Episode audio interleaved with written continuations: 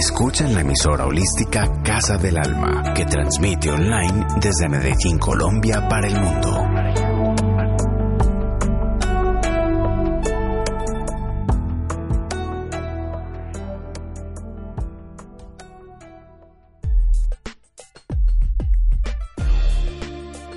Despertando la esencia. Recrea tu vida dando vida a tus sueños. Conduce Sandra Villegas. Sábados 11 de la mañana.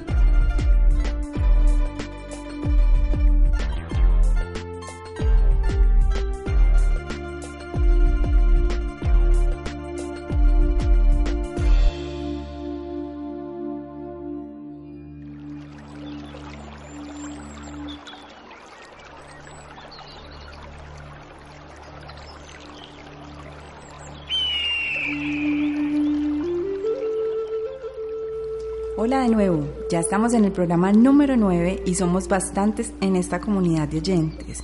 Y la verdad quiero decirles que me siento bendecida porque uno de mis propósitos al crear este espacio fue el de llevar un mensaje a esas almas despiertas o en proceso de despertar que quieren cuestionarse asuntos en aras de llevar una vida con propósito. Quiero comenzar por contarles que tras micrófonos existe un hombre maravilloso que se llama Juan Diego, Juan es el que hace la magia para que este mensaje llegue a todos ustedes y hoy les estoy hablando de él porque, además de motivarnos a todos en Casa del Alma, a mí personalmente me tiene pensando hace algunos días. Me dijo que Despertando la Esencia era un programa que abordaba varios temas de una forma despreocupada, pero él no me lo dijo por mal, sino porque le parece una forma novedosa de abordar esta propuesta.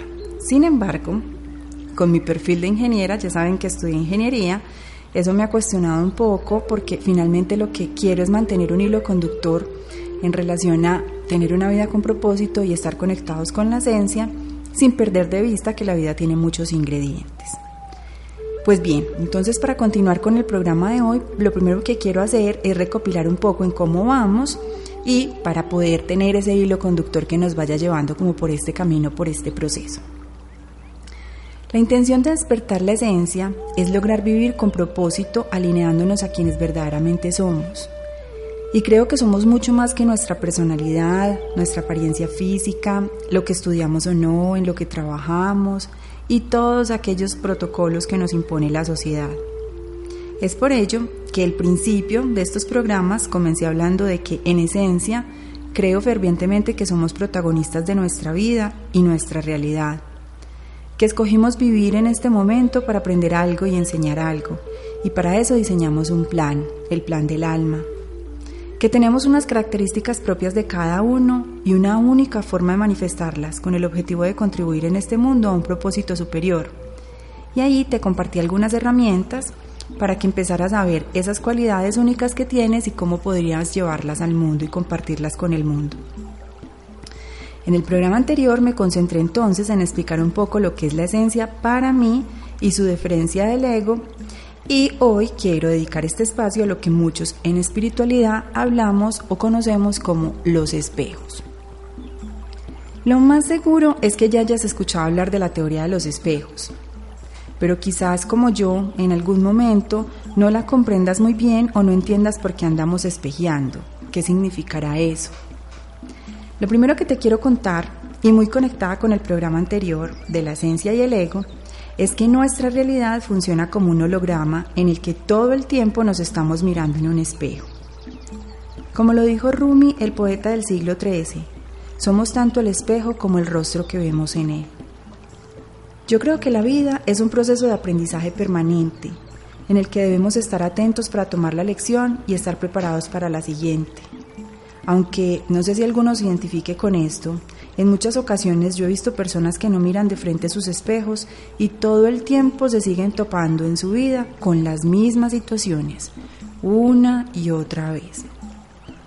Hace ya muchos años, alrededor de 12 años, yo conversaba con una amiga alrededor de estos temas de desarrollo personal y demás, y nos reíamos y decíamos que parece que todo el tiempo estuvieras repitiendo la misma materia.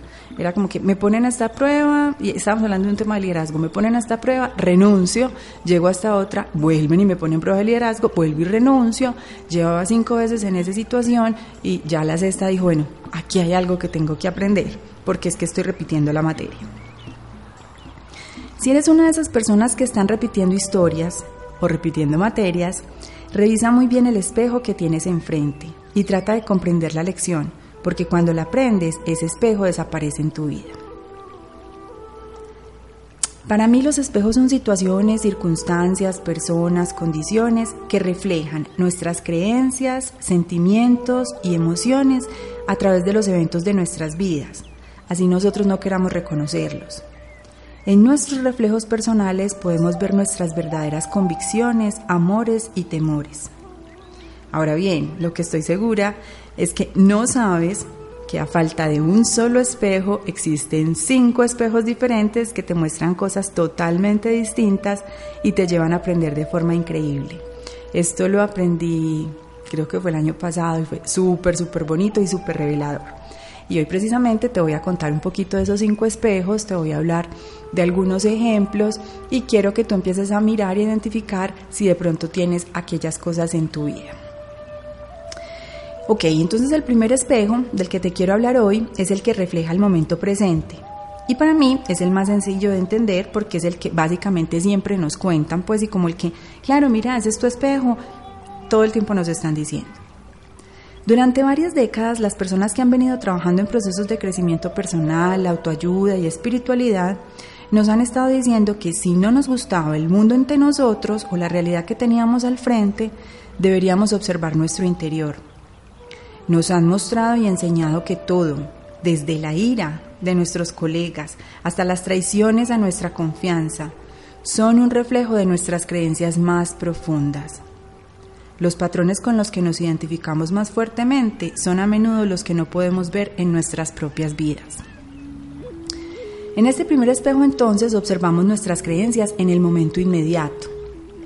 Por ello es un momento de oportunidad preciosa, ya que una vez reconocido el patrón negativo puede ser sanado de una forma inmediata, es como mágico, no te alcanzas a imaginar. En este espejo digamos que hay tres miedos base, para mí, que pueden verse reflejados y son el miedo a la separación y el abandono, la baja autoestima o la falta de confianza en nosotros mismos. Si estamos viendo nuestras creencias representadas a través de este espejo, entonces están ocurriendo en este mismo momento. Cualquier reflejo que veamos nos brinda un momento de oportunidad valiosísima, ya que una vez que es reconocido, un patrón negativo puede ser sanado de forma inmediata. Reconocerlo es la primera clave respecto a la razón de su existencia. Pero vamos con un ejemplo. Vamos a relaciones de pareja. Tú tienes una pareja y tu queja permanente es que esa persona no te presta atención, que tú le hablas, que tú le cuentas tus cosas, pero que te sientes totalmente desatendido o desatendida, no, no te prestan atención. Si te pones a revisar, tu anterior pareja probablemente tampoco te prestaba atención y si miras más atrás, la anterior tampoco. Y la anterior tampoco. ¿Ok? ¿Qué quiere decir eso? Allí hay un patrón, ¿cierto? Y es obvio que allí hay un espejo de 2 por 2 metros cuadrados gigante que te está reflejando algo muy importante. ¿Qué será lo que te refleja el espejo? Pues ya lo dijimos, falta de atención. Pero lo que te realmente te está diciendo no es que el otro no te presta atención, es que tú no te estás prestando la suficiente atención. Estás más concentrado o concentrada en los demás que estás ignorando lo que te gusta hacer, pensar, sentir, vivir. Es decir, estás desatendiendo por completo tu esencia. Es decir, este espejo, este primer espejo, cuando, cuando aparece es cuando me molesta algo profundamente de alguien. Y esa molestia, y me molesta, me molesta, y entonces ya es con ese alguien, pero con otro patrón, con otra persona, con otra situación o con otra circunstancia, empiezo a identificar, ok, aquí hay algo en común, hay como un patrón en común, es un espejo. ¿Y qué me está queriendo mostrar? algo hacia mi interior, hacia mí, que está pasando. En este caso te lo puse con la atención, pero puede ser temas de amor, de, pueden ser temas de reconocimiento, pueden ser temas de visibilidad, mil temas hay allí que puedes revisar.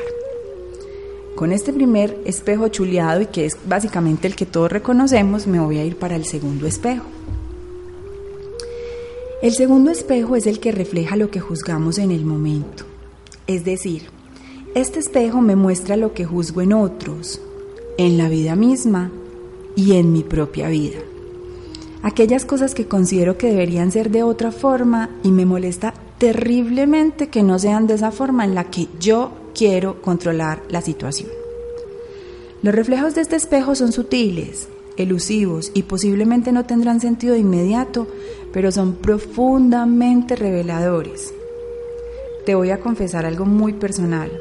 Cuando me hablaron de los espejos, cuando estaba en mi proceso de certificación como coach espiritual, pensaba, ay no, yo no entiendo, ¿cómo así? Eh, hay cosas que yo veo en el otro y me dan mucha rabia, pero eso no soy yo o eso no está conmigo. Dos cosas aprendí. Una, cuando es el espejo número uno y algo me da mucha rabia y yo digo que eso no soy yo o no está en mí, es que de pronto no está en la misma situación que me lo están mostrando, por ejemplo en mi relación de pareja, pero sí está en mi relación laboral. Volviendo al tema de desatención, listo, yo como así, yo no me desatiendo eh, en mi relación de pareja, yo me cuido para el otro, bueno, ahí no es tan claro, ¿cierto? Porque yo me cuido para el otro, nuevamente me estoy desatendiendo yo, estoy poniendo todo al servicio del otro, pero pongámoslo en términos de la, la responsabilidad, vamos a ese. Me da mucha rabia una persona irresponsable porque yo soy supremamente responsable. A mí me dicen en el trabajo para mañana y yo lo tengo hoy a las 10 de la noche listo. Eh, y, no, entonces ese espejo no refleja absolutamente nada de lo que yo soy. Pero cuando voy y reviso mi vida en general, claro, a nivel laboral soy la más responsable.com, pero en mi vida personal, con mi cuerpo y con mi salud, soy súper irresponsable. Hace cinco años no voy al médico. Entonces no escucho mi cuerpo, como cualquier cosa la carrerita porque pues no tengo suficiente tiempo, hay que trabajar. Entonces el primer espejo puede funcionar así, puede mostrarte algo que tú estás haciendo contigo misma, pero en diferentes áreas. Mientras que el segundo espejo lo que te está mostrando es cómo juzgas tu vida o la de otros. Les voy a poner un ejemplo antes de irnos a la pausa del segundo ejemplo. Eh, perdón, del segundo espejo. A mí, por ejemplo, me molesta terriblemente en la vida las personas conchudas. Me sacan de mi zona neutral, o sea, me da muchísima rabia. Y no es solo quien es conchudo conmigo, escúchame, es con todo el mundo. Si tú me cuentas que alguien te hizo algo y se comportó de una manera conchuda, y yo conozco a esa persona, inmediatamente la alejo de mí, me enojo, me cae gorda, no la quiero ver porque me parece horrible, me da rabia la conchudez. Eh, y yo decía, pues ese espejo no me aplica porque yo cero conchuda. Cuando voy y conozco el segundo espejo, ok, ya estoy entendiendo cómo así que me está enseñando y básicamente eh, lo que me está mostrando ese segundo espejo es que nada es lo que parece, todo está en orden y que si es conmigo la persona conchuda que me está mostrando algo es que tengo una lección de primer espejo muy bonita y está relacionada aquello de no me hago respetar o no estoy haciendo valer mi identidad o mis derechos o mis cosas o qué sé yo. Y si es en relación a un tercero, es que tengo que respetar el proceso de cada quien y ese espejo le está mostrando a alguien, algo a ese tercero.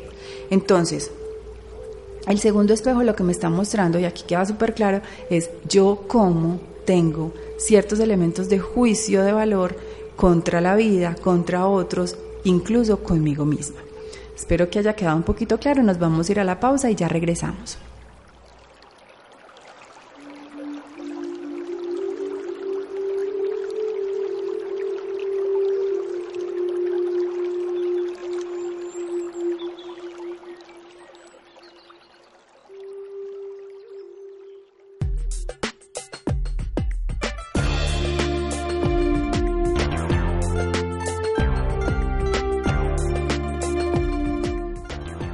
Dos formas de engañarse.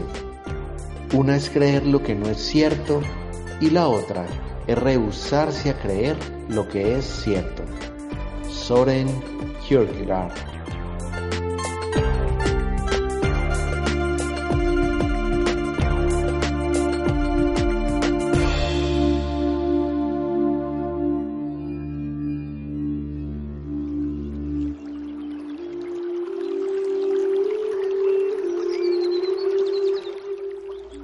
Listo, ya estamos de vuelta.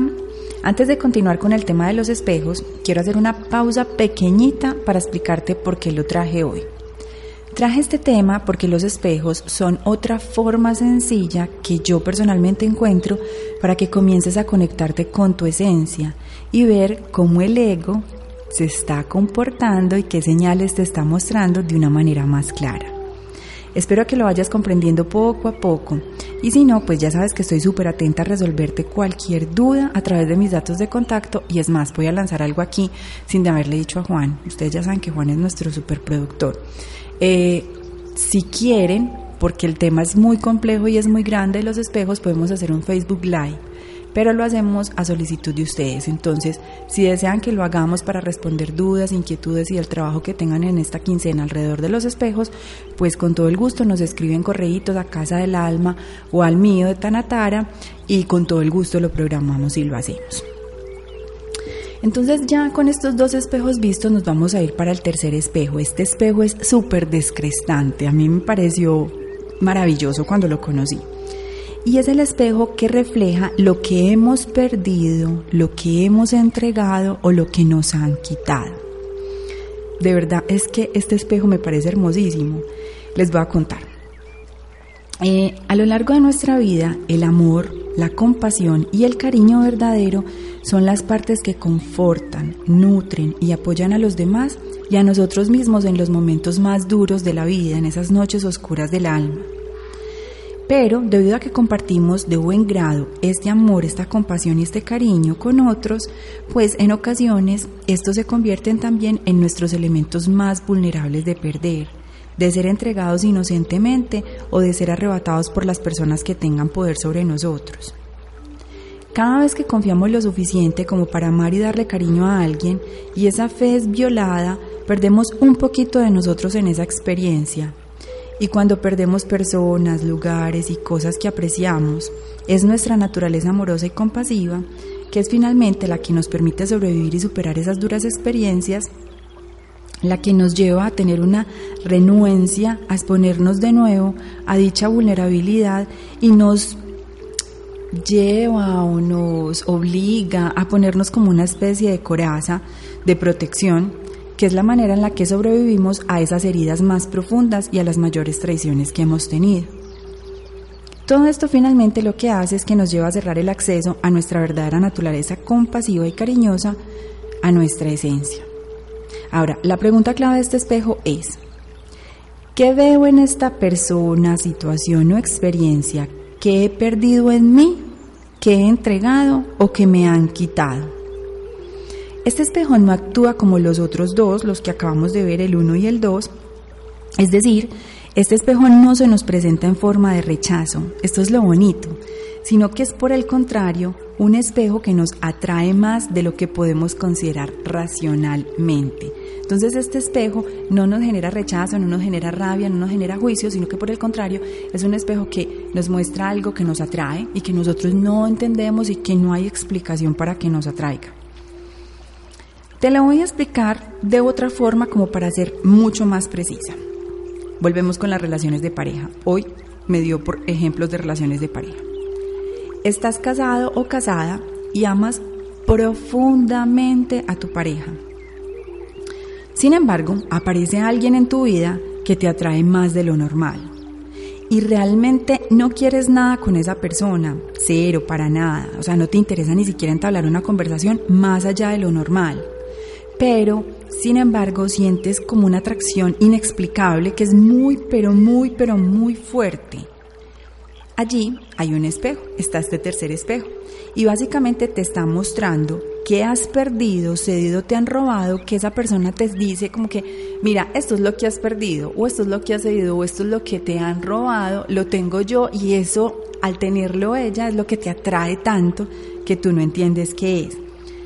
Puede ser que, esa persona tú la veas y te parezca una persona que le encanta, pues que se mantiene alegre, que se mantiene feliz, que le encanta vivir, que se goza cada minuto, cada instante. Eso es el espejo que te está mostrando. Probablemente tú perdiste, cediste o te robaron la alegría de vivir y esa persona te la está mostrando.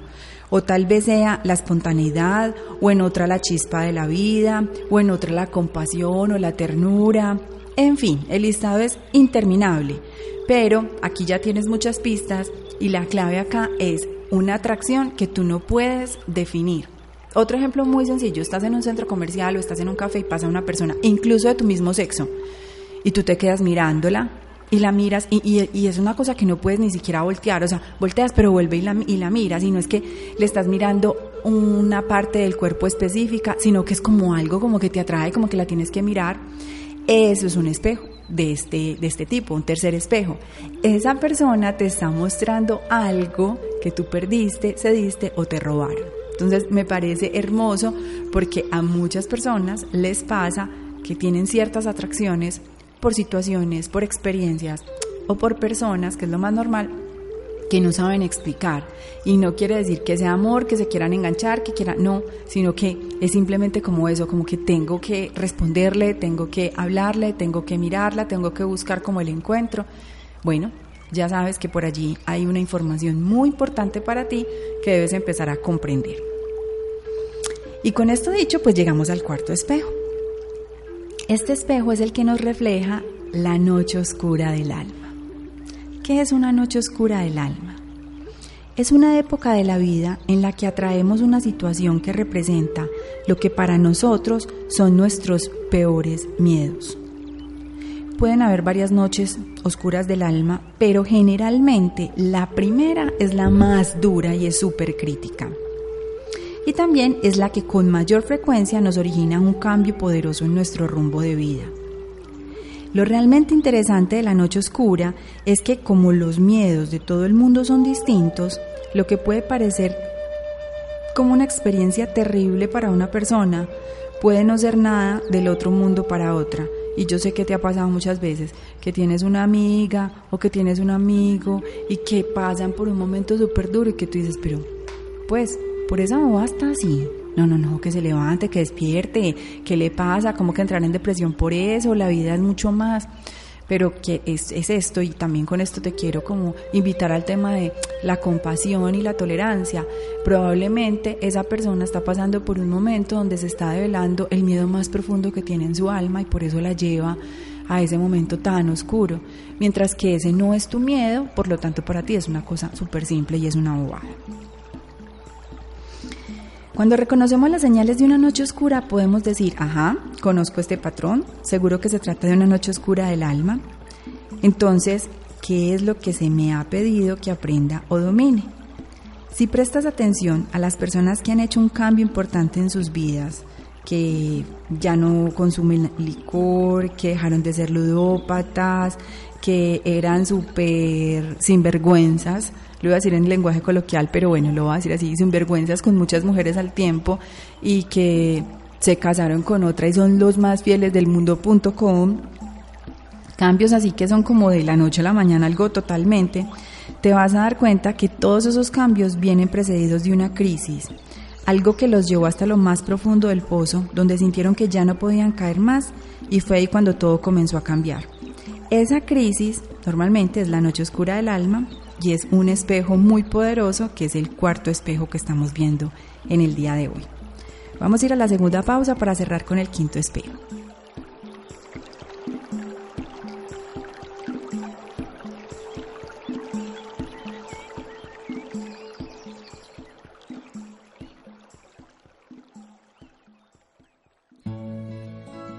Para comunicarte con Sandra Paulina Villegas Montoya, puedes hacerlo a través del correo electrónico tanataraesenciacreadora.gmail.com Facebook Tanatara Crea. Instagram tan-atara. Celular 310 831 7405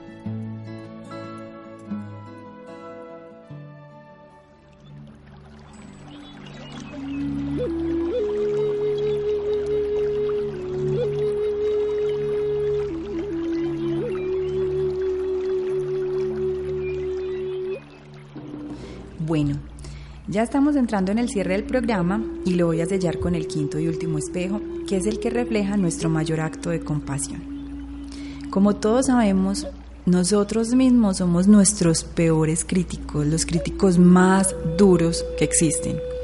Y por esa razón este espejo se nos muestra como nuestro acto de mayor compasión. Se trata de la compasión hacia nosotros mismos, hacia lo que somos y en lo que nos hemos convertido.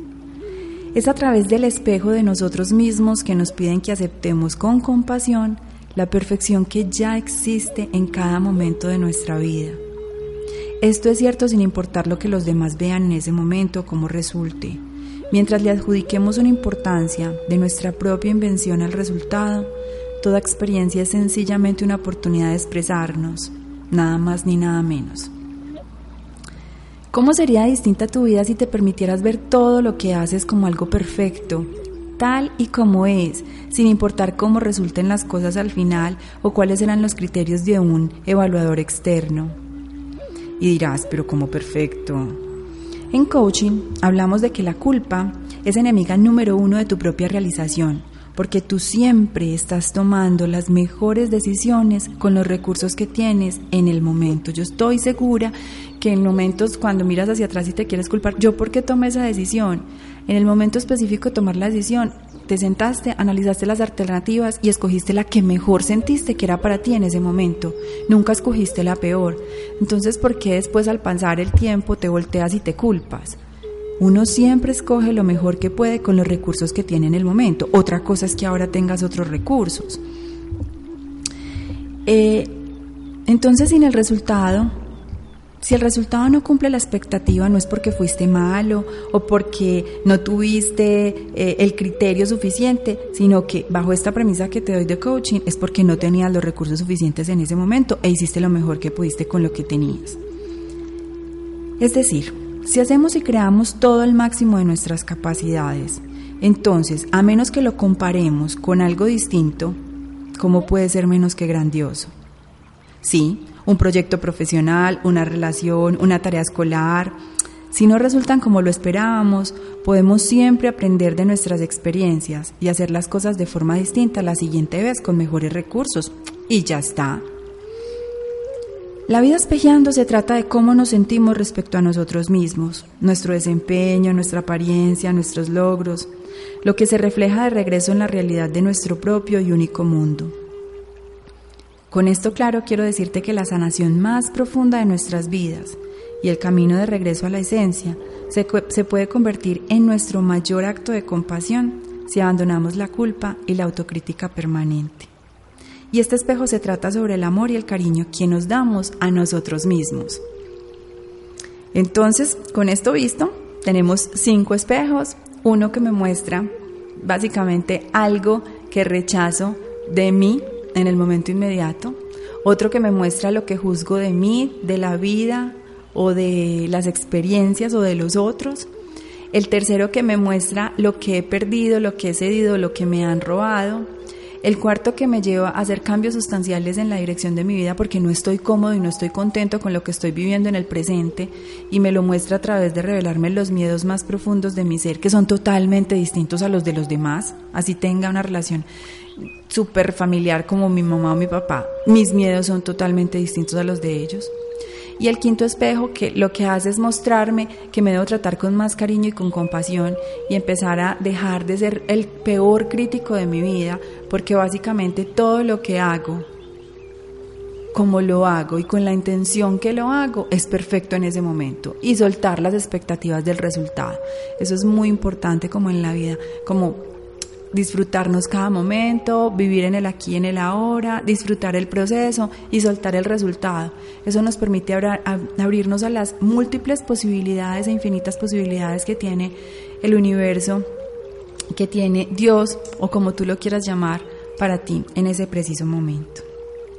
Bueno, y como ya estamos de cierre, entonces no puede faltar la tarea de la quincena. Con la tarea lo que quiero es invitarte a examinar tus relaciones con las personas más cercanas a ti. Escoge por lo menos cinco personas que sean muy cercanas a ti y busca en ellas los rasgos y características que te irritan al máximo y parecen volverte loco o volverte loca.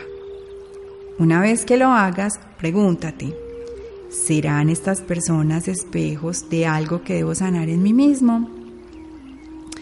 Eh, una amiga me contó que fue, yo no sé si han escuchado hablar de Covadonga, pero entonces ella vino, hizo unos talleres y me contó que fue. Y el primer ejercicio que les puso a hacer fue, como ella trabaja todo el tema de relaciones, fue que escogieran una pareja con la que nunca hubieran compartido en el marco del auditorio y que se contaran eh, alguna situación eh, difícil que hayan pasado con una pareja, puede ser con su pareja actual o con una pareja anterior. Cuando terminan el ejercicio, ella les pide a algunos que vayan al escenario y cuenten las experiencias. Y oh sorpresa, lo más bonito de todo es que esta matriz divina nos lleva a encontrarnos con personas que reflejan nuestros espejos. Entonces cuando sale la pareja se muestran situaciones súper parecidas y cómo se empieza a reflejar una en la otra y cómo se cuentan realidades que son similares y cada una cómo la, la resolvió. Eh, me pareció súper chévere, me pareció muy bonito y eso pasa muy a menudo, solo que te puedes dar cuenta si estás un poquito despierto, si estás en conciencia, si estás en el aquí, en el ahora y si estás analizando la situación que se te está presentando a ti.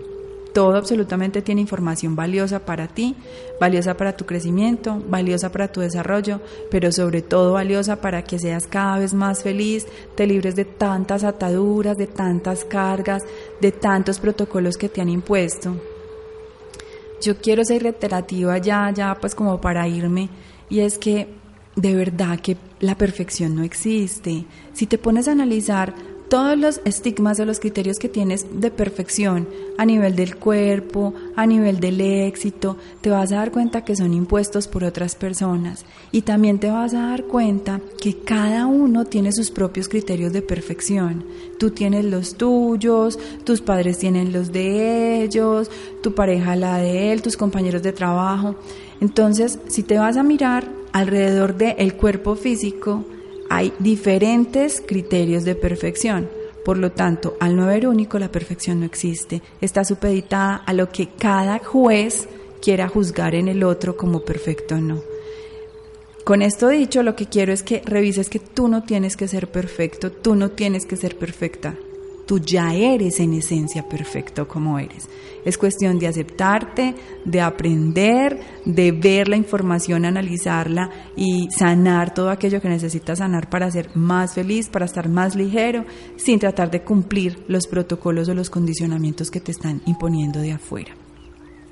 De nuevo, si quieres que eh, revisemos el tema de los espejos con más profundidad o tienes algunas dudas, estamos abiertos a hacer un Facebook Live, entonces nos escribes, nos cuentas y ya miramos cómo lo organizamos para trabajar este tema con más detalle porque sé que es un poquito complejo, son cinco espejos y empezarlos a entender y empezarlos a mirar a veces es un poquito complicado. Te deseo una excelente quincena y mil gracias por haber estado aquí de nuevo y por seguir todo nuestro proceso.